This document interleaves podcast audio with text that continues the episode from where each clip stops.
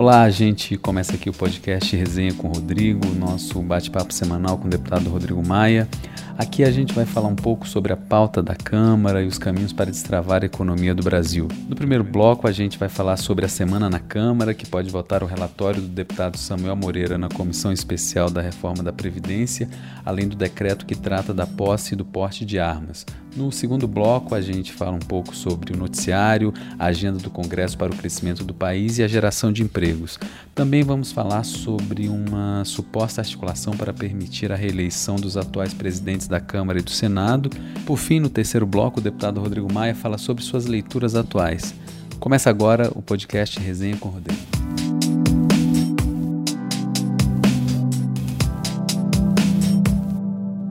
Primeiro, desejar uma ótima semana para todos vocês, para meus amigos e minhas amigas que me honram é, com a participação aqui nesse momento onde falo um pouquinho da agenda da semana na Câmara de Deputados. E o que que o que está previsto aí nessa semana que provavelmente seja votado o relatório do deputado Samuel Moreira na comissão especial?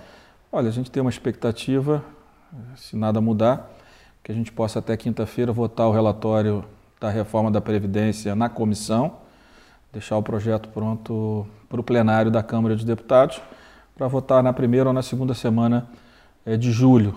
Né? E também temos uma expectativa é, de votar, a, de criar, não, de instalar a comissão especial da reforma tributária.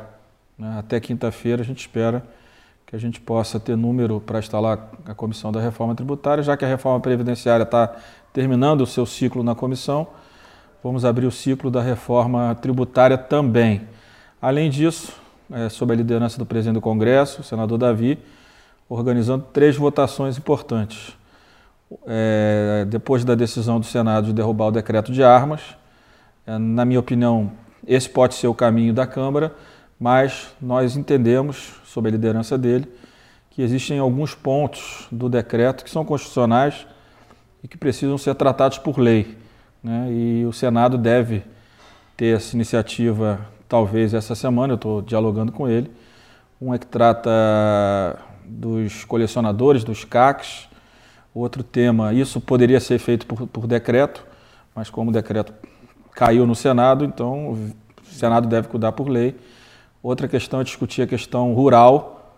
Né? Tem um texto que eu acho que é um texto que atende a todos, que é deixar claro que a posse da arma, a posse, não o porte, a posse, é toda a propriedade rural, não apenas a sede, isso no caso dos residentes em uhum. propriedade rural. Né? Então, esses dois temas, acho que são dois temas que são temas que têm um certo consenso para a gente poder avançar. Então, o Senado deve votar isso.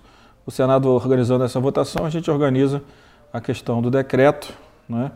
para que a gente possa atender dentro do decreto o que é constitucional e que fique claro que tudo aquilo que não for constitucional é difícil que não é nem correto que o Congresso aceite. Então a gente deve caminhar nesse acordo sob a liderança do presidente do Congresso para aprovar por lei aquilo que é correto, que é constitucional, né, e deixar apenas fora do texto, né, derrubando o decreto aquilo que estava ferindo as normas legais brasileiras.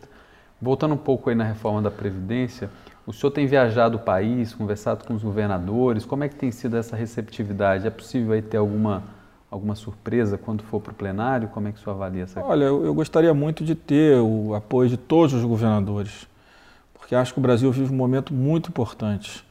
E o fortalecimento da relação do parlamento com a federação, ela é fundamental nesse momento. Né? A gente ter o apoio de prefeitos, de governadores, é uma demonstração de maturidade de todos os lados, de todos os partidos.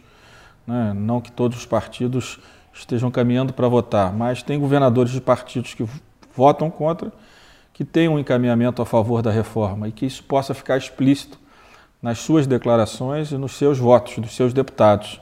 Então, se a gente conseguisse organizar essa, esse grande, essa grande pactuação é, da federação com o Congresso, eu acho que seria um momento histórico, né?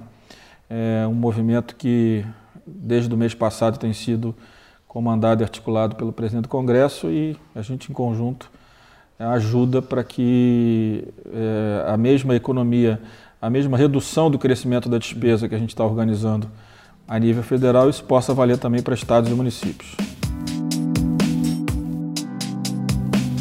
Bom, vamos começar agora o nosso segundo bloco. Deputado, a revista Veja desta semana destaca que o Congresso prepara uma agenda de reformas a ser votada logo após a aprovação da reforma da Previdência. Essa é uma pauta essencial para destravar a economia do país.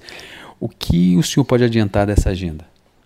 Olha, eu Davi, a gente tem conversado muito sobre a necessidade do Congresso também cumprir um papel relevante na pauta do Brasil.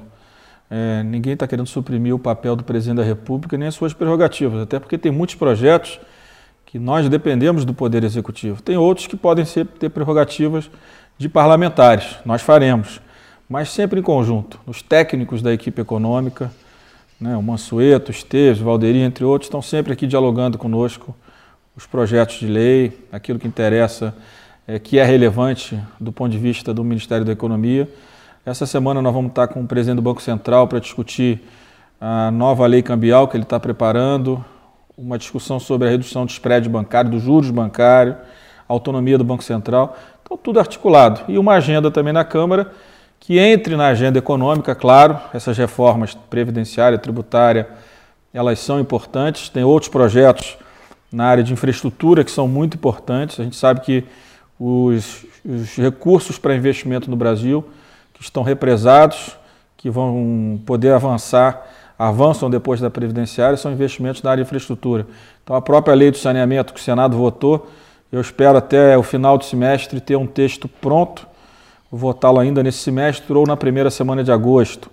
Né, o saneamento é fundamental, porque a saúde, claro, né, os nossos números de rede de esgoto são sofríveis, precários, é. precários, e é importante que a gente possa avançar nesse, nesse texto e também numa regulação, uma regulamentação moderna, que o deputado Arnaldo Jardim está coordenando, sobre a modernização das leis, das leis brasileiras sobre parceria do setor público com o setor privado. Além disso, estamos olhando também a área social. Vamos fazer um debate aqui na primeira semana de julho, com quadros economistas, assistentes sociais, sobre a discussão da questão da pobreza, né? a questão das famílias mais pobres no Brasil, de que forma que o parlamento pode contribuir com novas leis.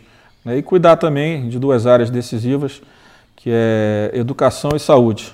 Como é que a gente pode, por lei, né, ter uma lei nova sobre a primeira infância, uma lei nova sobre escolas técnicas, estamos fazendo um estudo profundo com a participação de alguns quadros da área de educação, inclusive com a própria Comissão de Educação, com a Frente Parlamentar de Educação. A gente vai fazer inclusive um almoço essa semana para tratar disso. Né? E na área de saúde fazer um grande debate com todos os segmentos da área de saúde do setor privado. Eu acho que é muito importante que a gente tenha um novo marco legal do, da saúde privada no Brasil. Nós sabemos que os municípios e os estados estão falidos não haverá uma solução no curto prazo através de estados e municípios, é o meu ponto de vista. Uhum. Então, se a gente criar uma regulamentação ou até uma desregulamentação do setor privado, nós poderemos ampliar a base de, de brasileiros segurados de 40 milhões, ampliar isso para 60, 70 milhões, o que reduz a pressão sobre o SUS. Né, o problema é que as, as leis, a lei sobre a saúde privada ela ficou muito desorganizada, com, com muita amarração, você, para ter um plano de saúde, uma empresa precisa ter centenas de procedimentos mínimos custo ambulatoriais. É alto, né? Acaba que o custo é muito alto. Às vezes, se você tiver uma desregulamentação e o brasileiro que tem uma renda menor possa estar segurado em, em, em parte daquilo que ele gostaria, já é menos pressão no setor público. É o que eu penso. Eu acho que, tanto na saúde e na educação, se a gente não avançar num modelo onde a gente possa ter uma participação mais efetiva do setor privado, junto... um marco regulatório firme, claro, objetivo, com, mais, com as agências reguladoras, é, nas, no caso da saúde, sendo muito firme com o setor privado, e no caso do Ministério da Educação, sendo muito duro também com, com, com, com as empresas na área de educação, tendo regras claras de quais seriam esses objetivos, quais seriam as necessidades da participação do setor privado no ambiente que é público hoje, mas eu não vejo encaminhamento hoje no Brasil que seja por novas contratações é, nessas áreas nos estados e municípios. A gente sabe que os municípios a sua maioria vive hoje com dificuldade de pagar o salário dos atuais servidores. Então, uhum. a gente tem que trabalhar com o dado da realidade. Né? Se os municípios tivessem uma situação financeira melhor, claro, avançava mais rápido. Mas a gente vê que muitos municípios, se você oferecer hoje a construção de uma creche paga pelo governo federal, eles não têm condição de aceitar porque eles não têm condição de pagar o pessoal, né, os professores e o custeio, luz, alimentação. Então acaba que, às vezes, o governo federal até está disposto a ajudar, mas não consegue, porque os municípios não têm, na sua maioria, não todos, não têm condições de, de receber esse, esse, essa, esse, esse investimento, porque na hora de pagar as despesas de manutenção, os municípios estão sem recursos. Outra questão que apareceu no noticiário do fim de semana é de uma suposta articulação para permitir a reeleição dos presidentes da Câmara e do Senado. Você até criou uma, uma celeuma aí, como é que o senhor... Não, eu sou radicalmente contra, eu acho que a alternância do poder é fundamental. Eu sou presidente há três mandatos, acho que meu ciclo é um ciclo que se encerra no final, é, na primeira, no primeiro dia de fevereiro de 2021. Acho que é um ciclo importante, cumpri meu papel Agora está na hora de outro parlamentar cumprir esse papel na Câmara dos Deputados. A gente começa agora o nosso terceiro e último bloco. Eu estou vendo ali que o senhor está com uns livros. O que, é que o senhor está lendo aí ultimamente? Estou é, lendo um livro sobre do, do, João Camilo, que é um historiador que fala muito das instituições no Brasil. É um dos maiores escritores nessa área. Fala sobre é, as instituições no Brasil, a democracia. Né? Eu acho que é, um, é uma leitura, é, um livro que a Câmara editou, né, que já não tinha mais no mercado, livros que estavam custando no sebo mais de 500 reais. A gente conseguiu com a família, há dois anos atrás, a autorização e conseguimos publicar toda a coleção dele, inclusive o Democracia, pra... Democracia Coroada, que é o grande livro que o João Camilo eh, escreveu. Eu estou lendo Interpretação da Realidade Brasileira. É um livro muito bom e ganhei um ontem sobre de um primo meu, Marco Aurélio, imperador filósofo, que eu também botei aqui para começar a ler, mas estou lendo mais os documentos sobre, sobre projetos de lei, sobre uma agenda para a Câmara, pra, uma agenda para a Câmara em conjunto com o Senado Federal. Bom, então a gente encerra aqui essa edição do podcast Resenha com Rodrigo. Deputado, muito obrigado pela sua participação e até a próxima. Gente, obrigado aí pela oportunidade. Mais uma vez, a gente está podendo conversar aqui. Espero que eu possa ter passado é, as informações mais importantes da agenda da Câmara, para que a gente possa estar tá interagindo cada vez mais com cada um de vocês, com a sociedade brasileira e possa estar tá ajudando o Brasil a sair dessa profunda crise econômica que já vem desde 2013. É claro que nos últimos dois anos, 17 e 18, saímos da recessão técnica mas a vida dos brasileiros continua muito ruim. Né? Que seja a classe média, que seja os brasileiros mais simples.